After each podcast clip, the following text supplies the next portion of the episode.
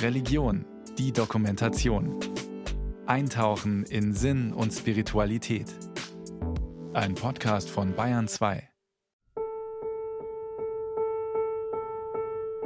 Also ich würde nicht sagen konvertiert, sondern ich bin halt ja, eingetreten. Vorher musste ich austreten aus der römisch-katholischen Kirche. Anselm Bilgri gehört seit etwas mehr als einem Jahr der altkatholischen Kirche an. Davor war er 30 Jahre Benediktinermönch, bis 2004 Prior des traditionsreichen Klosters Andex am Ammersee. Dann hat er, so wie die Mehrzahl der Mitglieder der altkatholischen Kirche, die römisch-katholische Kirche verlassen. Muss ich ehrlich sagen, das ist mir schwer gefallen. So Abschied nehmen. Und man weiß ja auch, wenn man katholisch sozialisiert ist und Kirchenrecht studiert hat, dass man damit automatisch exkommuniziert ist. Jetzt auch wenn ich dann hernach als Altkatholik damit nichts mehr zu tun habe, aber es ist dann doch so eine innere, es tut weh.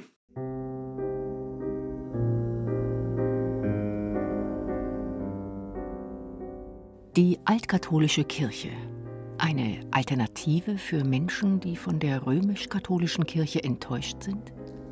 Vor 150 Jahren wurde sie im Anschluss an das Erste Vatikanische Konzil zunächst als Notkirche, als Notlösung also gegründet. Altkatholisch, der Name ist etwas irreführend, denn unter alt kann man auch rückständig, rückwärtsgewandt verstehen. Alt ist im Falle der Altkatholiken aber gemeint als ein auf das Alte besinnen, auf die Traditionen des ersten Jahrtausends, auf die Urkirche. Für mich ist es wichtig, dass eine Kirche ein Ort ist, wo ich diese viel tiefere geistliche Verbundenheit auch erfahren kann. Und zwar in einer Weise, dass ich mich auch frei fühle. Also, dass ich weiter auch herausgefordert werde, mich weiterzuentwickeln zum Beispiel. Auch Angela Berlis ist Altkatholikin altkatholische Priesterin und Professorin für Kirchenrecht an der Universität Bern in der Schweiz. Römisch-katholisch wurde sie getauft, aber sie engagierte sich bereits als Jugendliche in der altkatholischen Kirche in ihrer Heimat in Baden. Genauso wie heute waren auch die Gründerväter der altkatholischen Kirche sehr engagierte gläubige Christen. Christen, die in der römisch-katholischen Kirche nicht mehr bleiben konnten oder wollten, aber sich den katholischen Traditionen sehr verbunden fühlten.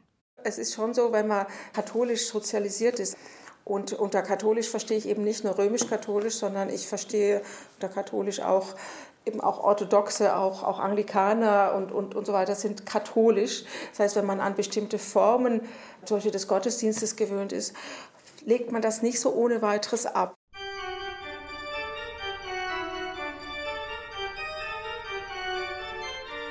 792 Kleriker versammelten sich in Rom am 8. Dezember 1869 zum Ersten Vatikanischen Konzil. Bei den Beratungen wurde ein Lehrdokument verabschiedet über den katholischen Glauben, das zum einen den päpstlichen Jurisdiktionsprimat festschrieb, also festlegte, dass der Papst der oberste Richter der katholischen Kirche ist, und zum anderen erhob es die Unfehlbarkeit des Papstes bei Glaubens- und Sittenlehren zum Dogma, also zur allgemein verbindlichen Lehre der katholischen Kirche. Alle Macht wurde damit auf den Papst konzentriert, in Glaubens-, Sittens- und Rechtsfragen. Gegen diese Machtkonzentration wehrten sich Theologen und Bildungsbürger und auch Bischöfe. Kirchenhistoriker Franz Xaver Bischof von der LMU München. Es gab allerdings gerade im deutschen, französischsprachigen Raum und im Österreich-Ungarn sehr viele Bischöfe, die mit dieser Dogmatisierung von der päpstlichen Unfehlbarkeit nicht einverstanden waren, die auch abgereist sind in Rom, ohne zuvor zuzustimmen, also ihr Nein schriftlich äh, eingereicht haben und davon ausgingen, dass das Konzil natürlich im Herbst weitergeführt wird nach der Sommerpause, was dann aber nicht so weit kam. Denn in der Sitzungspause kam es nach der Kriegserklärung von Frankreich an Preußen zum Deutsch-Französischen Krieg, worauf das Königreich Italien den Kirchenstaat besetzte. Das Konzil wurde nicht wieder aufgenommen und am 20. Oktober 1870 auf unbestimmte Zeit vertagt. Das Konzil wurde vertagt. Das Dogma der Unfehlbarkeit des Papstes aber galt, und auch seine Rolle als Führer des Christentums, als höchste Rechtsgewalt, wurde zum Dogma erklärt. Und dann in der Folge wurden diese Beschlüsse dann umgesetzt. Und das heißt, wenn Katholiken und Katholikinnen gesagt haben, das glauben wir nicht, das können wir aus verschiedenen Gründen nicht nachvollziehen, dass der Papst unfehlbar ist, dann wurden diese Katholiken, Katholikinnen, bekamen dann die Sakramente nicht mehr gespendet. Also zum Beispiel, wenn sie im Beichtstuhl saßen, wurde ihnen die Absolution nicht erteilt oder sie konnten nicht heiraten. Das war ja noch vor der Einführung der Zivilehe. Das heißt, sie konnten nicht kirchlich heiraten. Und dadurch entstand so ein sakramentaler Notstand für die Katholiken und Katholikinnen. Und die haben sich dann eben auch überlegen müssen, was machen wir eigentlich mit unserer Opposition? Aus einem anfänglichen Protest gegen das Konzil wurde eine Bewegung, eine sehr kirchliche, aber sehr kritische, die sich dagegen wehrte, dass die Kirche sich im 19. Jahrhundert immer mehr gen Rom gewandt hat. Dagegen, dass das Wort des Papstes mehr gilt als das eigene Gewissen. Und die haben das sehr kritisch betrachtet, weil sie gesagt haben, das entspricht nicht der Art und Weise, wie wir üblicherweise Kirche sind. Eben Kirche ist eine Kirche am Ort, mit einem Bischof am Ort. Kirche kann auch bestimmte Dinge selbst bestimmen. Da braucht man nicht ständig beim Papst anzufragen, ob das geht oder nicht geht. Und diese Katholiken waren sehr engagiert und haben deshalb eben auch ihren Protest begründet äh, damit, dass sie gesagt haben, wir kommen hier unseren religiösen Pflichten nach. Also nicht, weil wir total gegen Kirche oder unkirchlich sind, sondern weil wir bewusste Katholiken sind. Es ist bekanntlich der erste und heiligste Grundsatz der katholischen Kirche, kein Dogma anzunehmen, welches nicht in der Tradition aller früheren Jahrhunderte vollkommen gegründet ist. So der Münchner Kirchenhistoriker und Theologe Ignaz von Döllinger, der eine Schlüsselfigur in der Zeit nach 1870 in der altkatholischen Bewegung war. Seine Auffassung von Kirche wurde nicht erst auf dem Konzil geprägt, er wehrte sich bereits in den Jahrzehnten vorher gegen die Zentralisierung der Kirche in Rom. 1849 schrieb er die Kirche ist da, wo sie in ungehemmter Selbstständigkeit den in ihr wohnenden Geist frei offenbaren und betätigen konnte, stets auch eine Pflegerin echter bürgerlicher Freiheit gewesen. Sie ist die Todfeindin aller despotischen Willkür. Die Freiheit der Kirche hält sich zur politischen Freiheit als deren unerlässliche Vorbedingung, als ihre Grundlage zugleich und ihr festestes Bollwerk.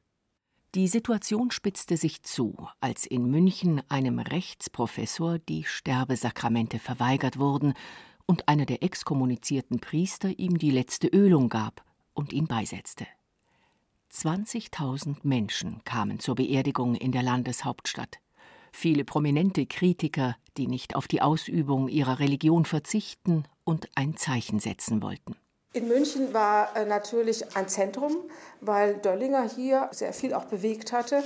In München kam es dann zu einer Versammlung am 10. April 1871 von Katholiken und die haben an den König appelliert wegen dieses Dogmas. Und sie haben am gleichen Tag auch ein Aktionskomitee gegründet, dieses Aktionskomitee bestand anfangs aus Laien und dieses Aktionskomitee hat dann an Katholiken in Deutschland, Österreich, der Schweiz Briefe geschrieben und hat sich mit denen vernetzt. Und innerhalb von zwei Jahren, 71 bis 73, kam es dann zur formellen Errichtung der altkatholischen Kirche, also zum Bruch, definitiven Bruch mit der römisch-katholischen Kirche. Und die altkatholische Kirche hat seither eben ihre eigene Kirchentradition ausgebildet. Ja.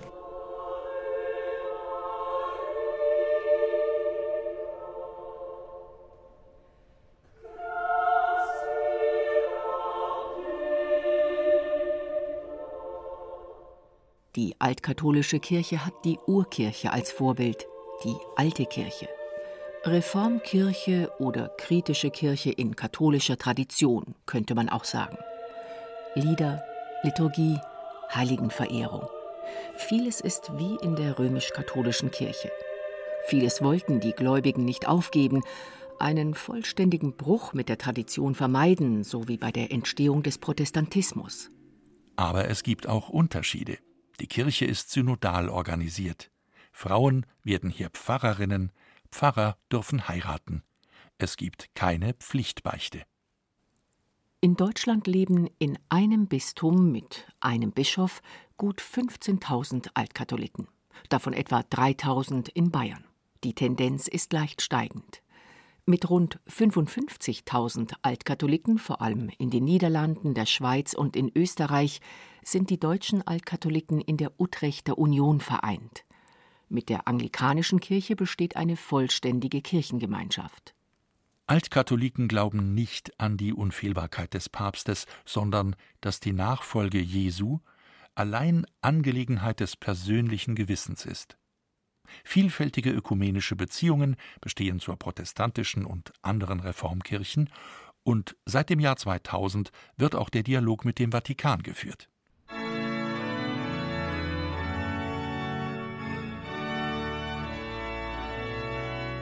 Im Dekanat Bayern gibt es heute über 30 altkatholische Gemeinden, von Aschaffenburg bis Oberstdorf, von Immenstadt bis Passau.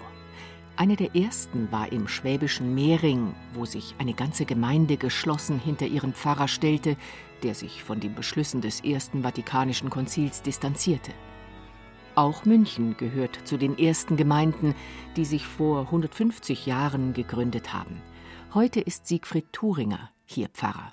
Die Gemeinde München hatte äh, nach 1870 von der Stadt die Nikolaikirche oben am Gasteig, ich glaube 20 Jahre lang genutzt hatte dann in der Kaulbachstraße ein ehemaliges Atelier gekauft, Künstleratelier, und ist seit 1919 in der Blumenstraße 36 in der ehemaligen anglikanischen Kirche. Außerdem gibt es in Schwabing noch ein kleines Gemeindehaus, ein Gartenhaus im Hinterhof, so groß wie ein Wohnzimmer. Um die 700 Mitglieder hat die Münchner Gemeinde. Das Gebiet erstreckt sich über zwölf weitere Landkreise. Selbst die Zugspitze gehört zum Gemeindegebiet. Pfarrer Thuringer musste deshalb schon vor der Pandemie Seelsorge und Absprachen oft über Telefon und Internet machen. In der Corona-Zeit war das also keine große Umstellung. Das Digitale wird in der Diaspora als Bereicherung empfunden. Wir haben ja alle paar Wochen im Gartenhaus ein sogenanntes Gartenhausgespräch zu irgendwelchen gesellschaftlichen Themen, theologischen Themen. Und in der Pandemie haben wir das dann per Zoom-Videokonferenz gemacht. Und das hat natürlich den Vorteil, dass sehr viel mehr Leute teilgenommen haben. Wenn ins Gartenhaus jetzt dann so acht bis zehn Personen kommen würden, dann waren jetzt hier 20 dabei, weil es halt kein Problem ist, auch sich von Eching oder so einfach einzuwählen und man hat diese Anfahrtswege nicht. Ne?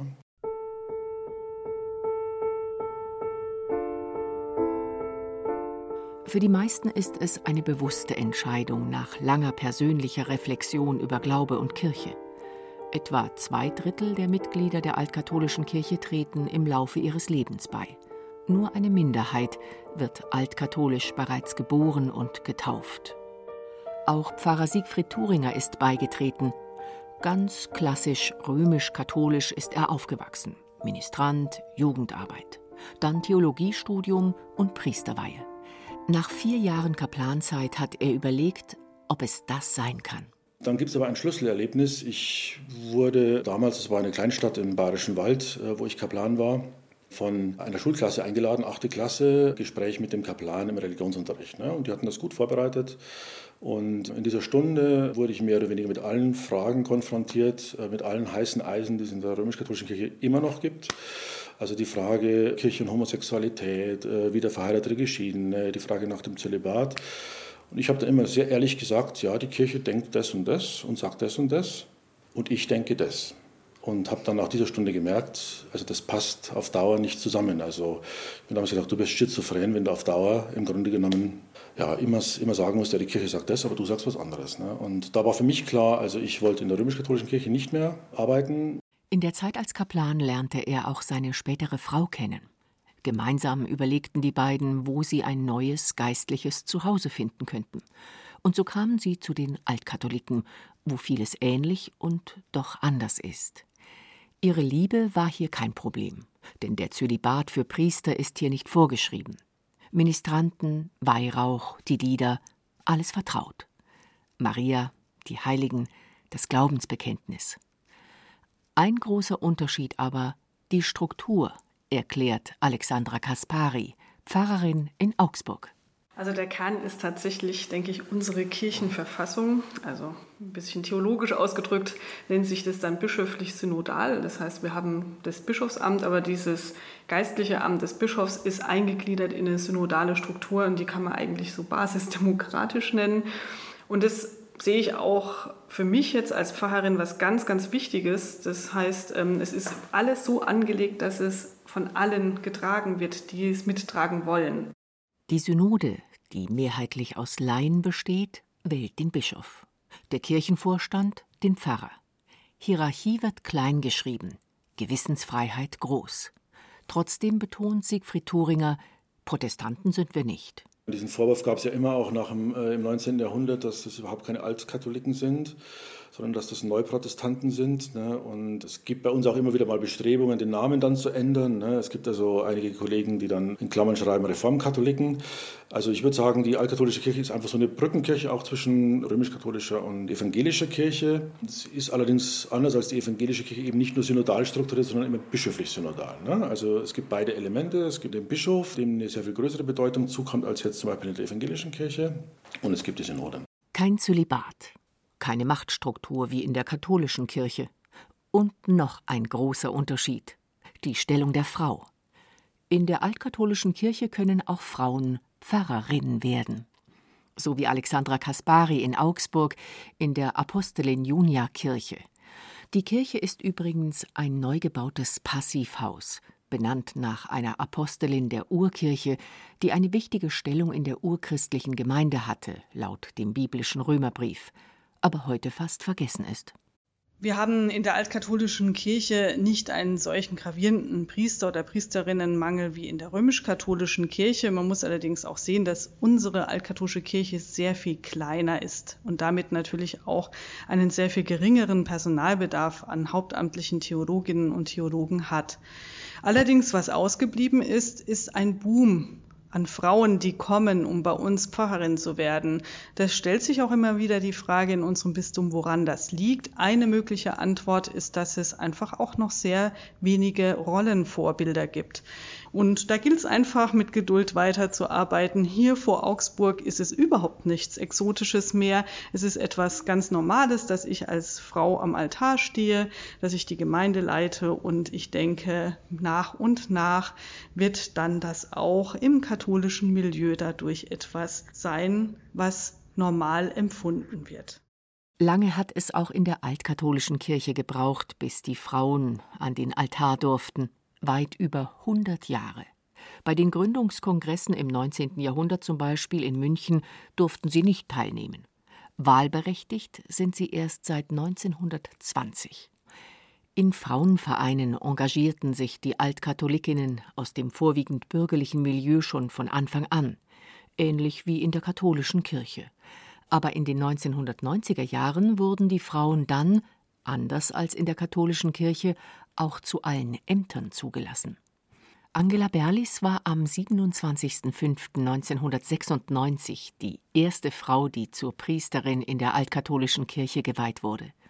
In der Christuskirche in Konstanz, vor gut einem Vierteljahrhundert. Es war ein großer Schritt für unsere Kirche und auch für die Kirchengeschichte, der sehr, sehr breit auch rezipiert wurde, auch von vier römisch-katholischen als wegweisend betrachtet wurde.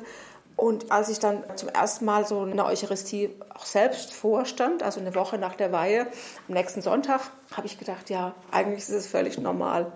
Es war schon ein sehr, sehr besonderer Tag. Unglaublich, wir haben da unglaublich toll gefeiert.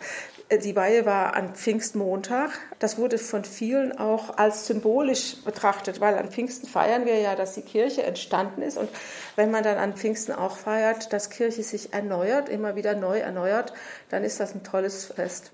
Heute sind 10 Prozent der altkatholischen Geistlichen in Deutschland Frauen.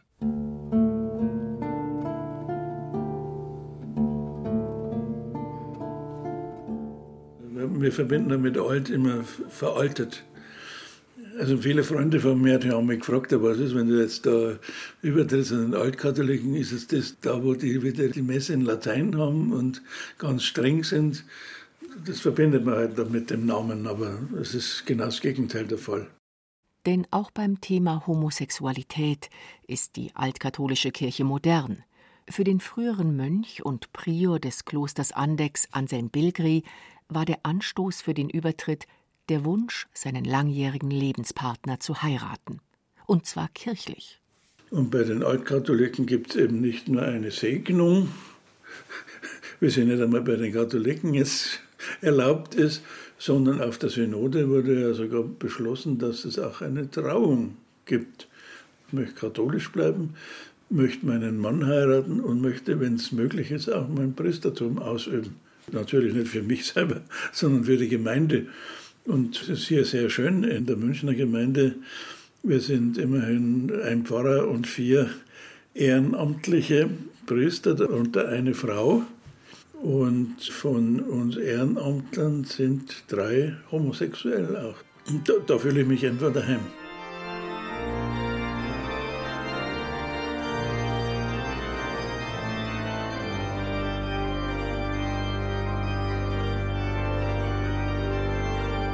Der Umgang mit Homosexualität, der Zölibat und die Stellung der Frau. Das sind die Themen neben dem großen Thema Missbrauch, die heute in der katholischen Kirche diskutiert werden. Die Themen, die die Kirche zumindest in Deutschland in eine Krise gestürzt haben. Seit 50 Jahren, seit dem Zweiten Vatikanischen Konzil, hat sich nichts verändert. Das bewegt inzwischen mehr und mehr Menschen zum Austritt aus der Kirche. Kann man die Krise nach dem Ersten Vatikanischen Konzil mit der Krise von heute vergleichen? Heute sind es keine Dogmen mehr, die in Rom beschlossen werden, die die Menschen irritieren und sie von der katholischen Kirche weg hin zur altkatholischen Kirche treiben. Es ist vielmehr die Frustration über den Reformstau, Resignation, vor allem bei Frauen, beobachtet Siegfried Thuringer. Wir haben in diesem Jahr, ich glaube, mittlerweile 30 Beitritte. Das ist viel. Normalerweise haben wir so 10 Beitritte im Jahr. Also früher war so der klassische Beitritt jemand um die 40, als Student aus der Kirche ausgetreten und fängt mit 40 an wieder zu suchen. Ne? Und jetzt haben sie ganz viele, die im Rentenalter aus der römisch-katholischen Kirche austreten, die teilweise in ihren Gemeinden sehr engagiert waren. Vor kurzem kamen die Aktivistinnen von Maria 2.0 zu einem Gespräch ins Gartenhaus der Münchner Altkatholiken zum Austausch. Anders als damals, der Protest kommt nicht nur von Theologen, sondern auch vor allem vom Kirchenvolk, von den Frauen. Und es gibt noch einen Unterschied, meint Thuringer. Ich finde, die Altkatholiken nach 1870 hatten es eigentlich leichter, weil alle Katholiken, die die Dogmen des Ersten Vatikanischen Konzils von Unfehlbarkeit und vom Jurisdiktionsprimat des Papstes nicht angenommen haben, wurden exkommuniziert. Ne?